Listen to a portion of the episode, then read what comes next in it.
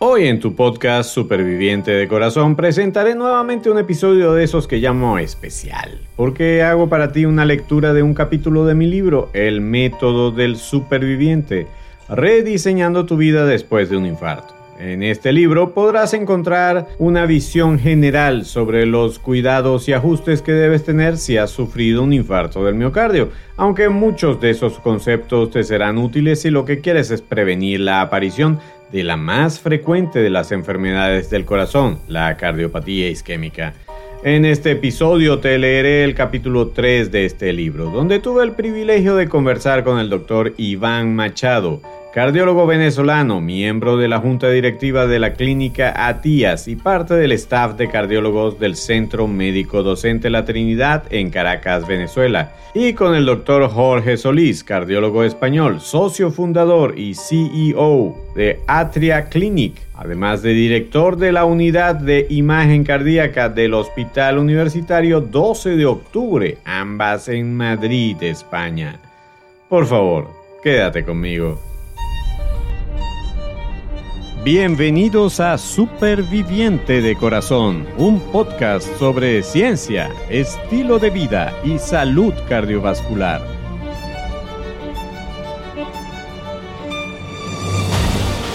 Soy tu anfitrión, Enio Sánchez Brososki, fisioterapeuta cardiovascular y escritor. Hablemos sobre la salud de tu corazón. ¿Listos para empezar? Este podcast contiene información sobre temas relacionados con la salud y la enfermedad, pero no pretende en ninguna manera sustituir el consejo de tu médico tratante o de algún otro profesional de la salud. Hola, ¿cómo estás? Bienvenido, bienvenida al episodio número 38 de tu podcast de salud cardiovascular Superviviente de Corazón. Estoy muy contento de que este podcast esté llegando a tus oídos, a tu mente y lo más importante, a tu corazón. Como ya te comenté, hoy tengo un episodio especial para ti. Haré la lectura del tercer capítulo de mi libro, El método del superviviente, rediseñando tu vida después de un infarto publicado en Amazon el año 2023. Capítulo 3. ¿Por qué se enfermó mi corazón? Si crees que tener salud sale caro, prueba la enfermedad. Autor desconocido. Las enfermedades cardíacas se relacionan con un gran número de factores que las predisponen o las desencadenan, sobre todo porque, como ya te he comentado, existen muchos tipos de enfermedades que afectan al corazón Así, por ejemplo, las cardiopatías congénitas se originan durante la formación del feto en el vientre materno y pueden ser causadas por hábitos poco saludables o enfermedades de la madre. Igualmente, otras enfermedades están relacionadas con la presencia de virus. Otras más aparecen en el adulto como consecuencia de una serie de factores que van deteriorando las partes del corazón, como por ejemplo a las arterias coronarias, que son las que nutren con sangre al músculo cardíaco. De este delicado tema quise conversar con el doctor Iván Machado. Al doctor Machado le pregunté, siendo que hay muchos tipos de enfermedades del corazón, doctor, ¿existen algunos factores que estén relacionados con el desarrollo de algunas de ellas? ¿Cuáles son?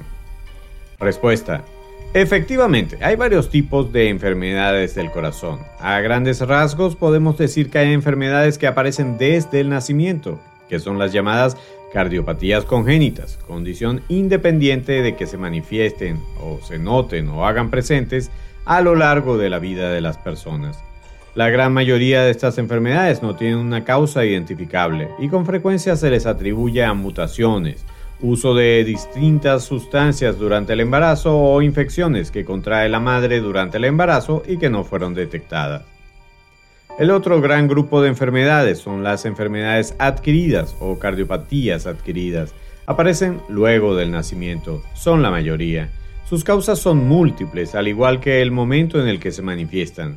Se agrupan a grandes rasgos en causas infecciosas, cualquier tipo de microorganismo, o degenerativas, que son las inflamatorias, tumorales, metabólicas. Extenderse en cada una de estas causas pudiera alcanzar una entrevista para cada una de ellas. Como habrás leído, las enfermedades cardíacas pueden originarse antes del nacimiento y otras se originan después del nacimiento. Me imagino que si estás leyendo este libro ya no eres un niño y la mayoría de las enfermedades cardíacas que se manifiestan después de la niñez son adquiridas, por lo que a partir de ahora haré énfasis en las enfermedades cardíacas de los adultos. En otro libro revisaremos lo que le pasa a los supervivientes infantiles. La otra pregunta que le hice al doctor Machado es, en el caso de la enfermedad coronaria, ¿cuáles son los factores más importantes que pueden predecir la aparición de la enfermedad? Respuesta. Definitivamente los llamados factores de riesgo cardiovascular, ampliamente conocidos y estudiados.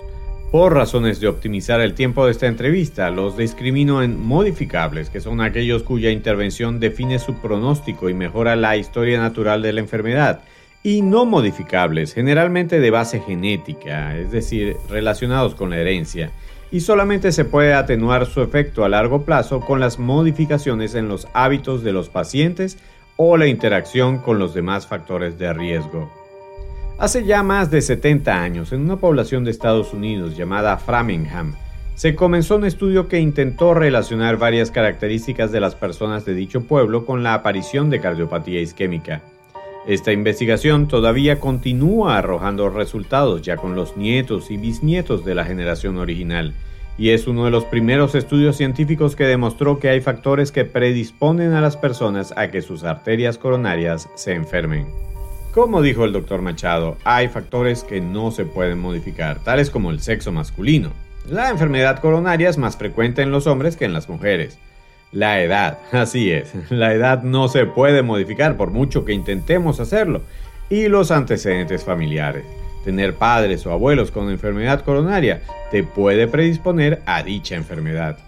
También hay factores que se pueden modificar y entre ellos te puedo mencionar a, en primer lugar, la hipercolesterolemia o elevación de los valores de colesterol o grasa en la sangre, debido a que el exceso de colesterol en las arterias puede hacer que éstas se enfermen y obstruyan.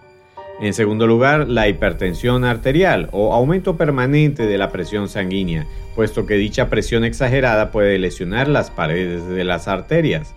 En tercer lugar, el cigarrillo, ya que las sustancias tóxicas del cigarrillo irritan y lesionan las paredes de las arterias. En cuarto lugar, la diabetes o elevación continua del azúcar en la sangre es responsable del daño en los pequeños vasos que llevan la sangre a las diferentes partes del cuerpo. En quinto lugar, el sedentarismo o inactividad física. El poco movimiento corporal está asociado a la enfermedad de las arterias coronarias. Le pregunto al doctor Machado, si un paciente ya tiene enfermedad coronaria, ¿es útil seguir controlando dichos factores? ¿Qué otros factores deben ser tomados en cuenta por una persona con enfermedad cardíaca para evitar que la misma siga progresando? Respuesta. Definitivamente sí. Adicionalmente se hace relevante la conciencia de estar enfermo, la comprensión de la enfermedad y la adhesión al tratamiento, sea farmacológico, quirúrgico, por fisioterapia, terapia ocupacional, psicoterapia. No podemos dejar de lado el concepto de prevención secundaria de una enfermedad, donde procuramos evitar que surjan en el tiempo complicaciones de esta aparezcan nuevas enfermedades relacionadas y la prevención terciaria, donde se hace fundamental la rehabilitación, especialmente la rehabilitación cardíaca. Es importante que sepas que los factores que aumentan el riesgo de que las arterias coronarias se enfermen deben ser controlados. El control del colesterol en la sangre, del azúcar en la sangre, de la presión sanguínea, el dejar de fumar y comenzar a ser físicamente activo va a traer como consecuencia un enlentecimiento de la enfermedad y un aumento en la cantidad de años que puedes llegar a vivir o de la calidad de vida con los que vayas a vivir. Estas son buenas noticias. Tanto el colesterol como el azúcar en la sangre tienen un origen en común para la mayoría de las personas, los alimentos que se consumen. Por eso el tema de la alimentación del superviviente se incluye en un capítulo aparte. Renunciar al cigarrillo es un asunto de suma importancia para una persona con enfermedad cardíaca. Si todavía fumas, es necesario que consideres dejar de hacerlo de manera inmediata e irreversible. También es importante que dejes de frecuentar aquellos ambientes en los que se encuentren personas que estén fumando. ¿Qué consejos en general usted le daría, doctor Machado, a un paciente para que mejore su salud cardiovascular? Respuesta. Conozca su enfermedad Lea, aprenda sobre cómo prevenirla y cómo mejorar su condición. En el caso de las enfermedades cardiovasculares, no solamente se trata de acudir al médico, es cambiar su modo de vida, siendo ideal adherirse a un programa estructurado de atención, un programa que sea multidisciplinario. Se trata de un enfoque integrado por distintas disciplinas aportadas por profesionales del área de la salud, no solamente médicos. Fisioterapia, enfermería, nutrición, psicología, terapia cardiopulmonar, terapia ocupacional.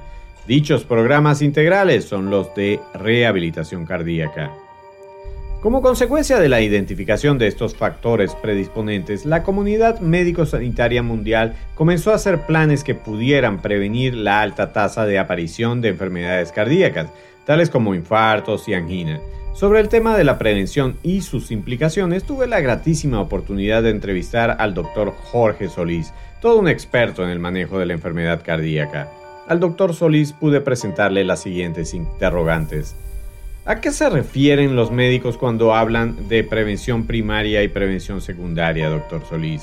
¿Cuáles son algunas diferencias entre estos dos tipos de prevención? Respuesta. La prevención primaria es cuando todavía la persona no ha tenido un evento cardíaco.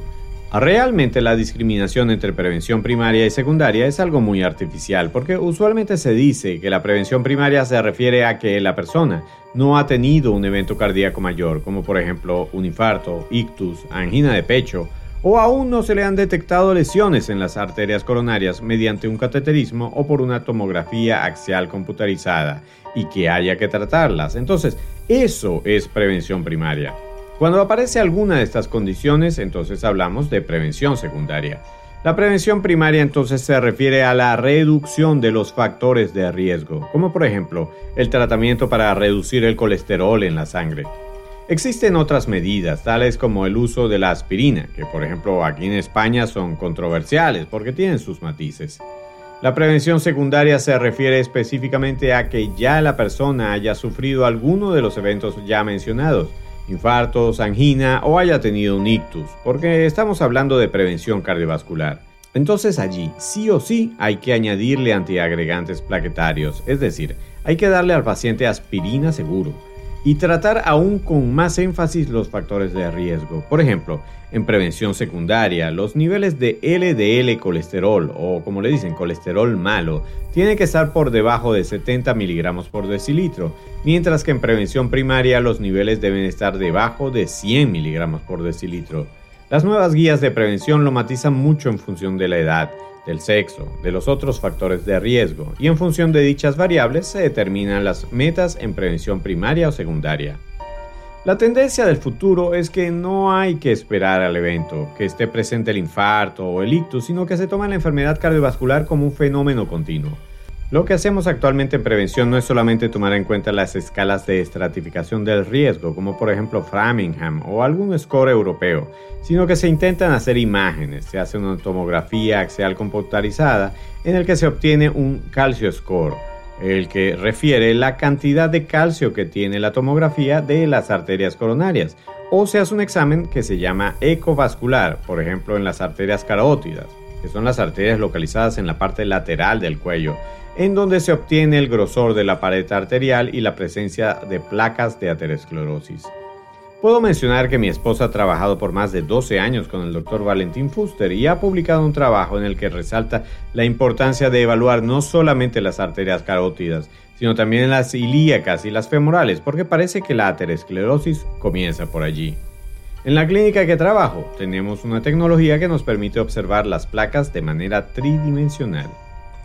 Doctor Solís, ¿cuál es la importancia de la prevención en el caso de una persona que ya ha tenido un problema cardíaco? Respuesta. Básicamente es fundamental. Una persona que ha tenido un problema cardiovascular tiene mayor probabilidad de repetir un evento que la persona que nunca lo ha tenido. Esto implica que es de suma importancia tener los factores de riesgo optimizados. El colesterol, sobre todo el LDL, debería estar muy bajo, la tensión arterial lo más normal posible y desde luego cambiar el estilo de vida. Y aquí nuevamente te recalco, tal como lo dice el doctor Solís, la importancia de un cambio de estilo de vida. Y este cambio solamente lo puedes hacer tú, no depende de nadie, sino solamente de ti, de tus hábitos, de tus actitudes y de tus prioridades. Más adelante volveremos a hacer énfasis en esto. Toda enfermedad requiere del compromiso del paciente en su plan de recuperación. En la enfermedad cardiovascular, este compromiso tiene algunas peculiaridades. Doctor Solis, en su experiencia, ¿cuáles son los cambios del estilo de vida de sus pacientes que están más relacionados con un mejor pronóstico? Respuesta. Cambiar el estilo de vida después de un infarto es lo más difícil de hacer. Es más sencillo tomar unas pastillas, pero es obligatorio apuntar a un cambio de estilo de vida. Nosotros lo que hacemos es recomendar al 100% de nuestros pacientes que se incorporen a un programa de rehabilitación cardíaca. Los programas duran por lo general aproximadamente tres meses. Se hacen programas de ejercicio basados en los resultados de las pruebas de esfuerzo y tienen sesiones con un psicólogo para ayudarles a propiciar aquellos cambios de conducta que sean necesarios. En nuestra clínica, por ejemplo, contamos con una psicóloga que a la vez es nutricionista este tipo de intervención nos ha dado muchísimo éxito, pues tiene la oportunidad de hacer consultas por vía online y dicha profesional analiza cuáles son las conductas inadecuadas que tiene el paciente al momento de comer. Porque en muchos casos uno cree que come bien y resulta que lo que hace es comer de manera fatal. En todos estos aspectos es necesaria la reeducación para la adquisición de hábitos saludables y la asistencia online es fundamental, puesto que solamente colocar una dieta sin un seguimiento adecuado hemos visto que no produce los resultados esperados. Doctor Solís, ¿cómo ha evolucionado la prevención cardiovascular en los últimos años? ¿De qué manera la tecnología la ha influenciado? Respuesta, pues muchísimo. Anteriormente todo el énfasis estaba puesto en las escalas de riesgo. El médico se sentaba con el paciente para determinar cuál era el riesgo que tenía de padecer un evento cardiovascular.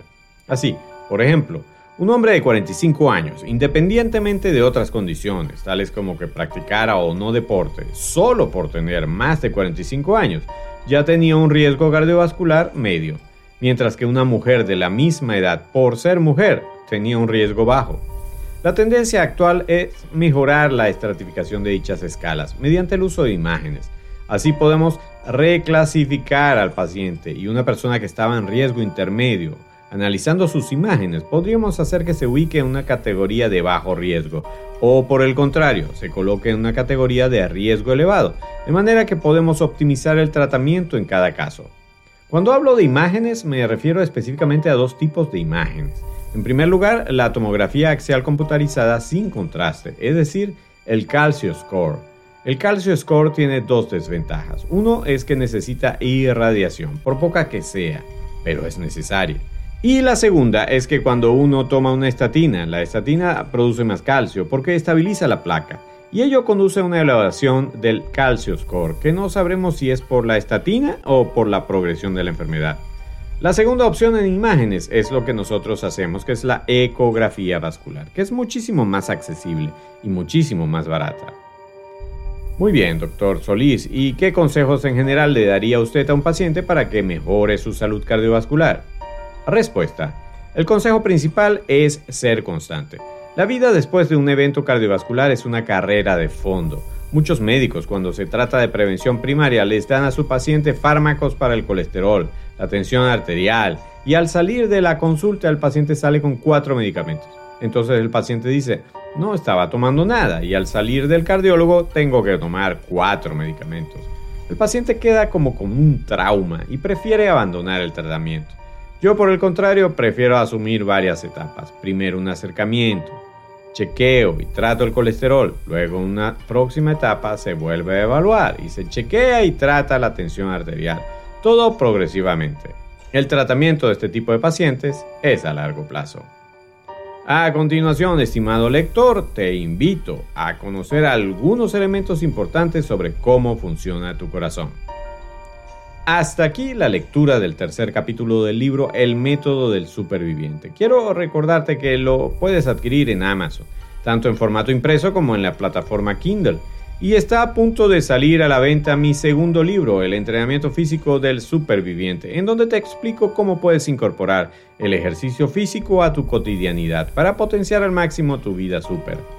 También te quiero anunciar que está por llegar el final de la primera temporada de Superviviente de Corazón ya estamos preparando los cambios para que en la segunda temporada tengas más información, reflexión y motivación para que vivas de la manera en que debes vivir para darle salud y bienestar a tu vida.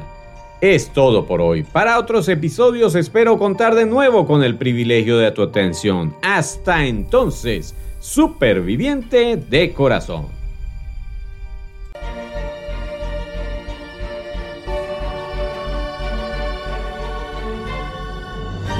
Por hoy llegamos al final.